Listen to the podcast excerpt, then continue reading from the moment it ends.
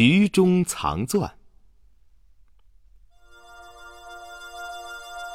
海关得到消息，有一个国际盗窃集团的两个成员，扮成一对夫妻，在上海旅游后准备返回国外老巢。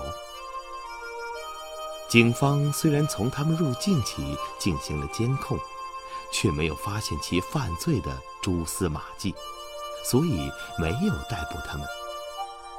然而，他们不会空手而回。这是可以肯定的。根据公安机关传真来的材料和两个人的照片，海关立刻部署行动。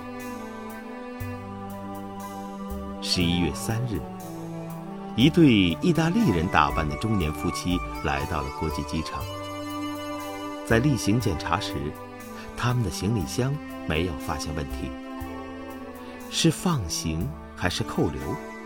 执行任务的工作人员觉得十分为难，于是请示官长：“他们的随身物品检查过了吗？”官长问。工作人员汇报道：“他们只带了几个橘子和苹果，没什么可怀疑的。”官长指示道：“你们要设法。”把这些水果送到我办公室。于是，工作人员借口说，这水果的产地发生虫灾，为了不让这些害虫带出境外，要求给意大利人调换水果。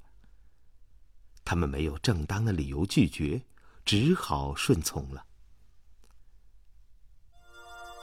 意大利人的水果很快被送到了关长办公室。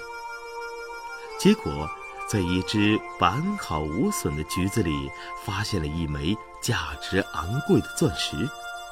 这颗钻石就是两年前某省文物展览馆所失窃的。请问，这颗钻石怎么会长到橘子里去的呢？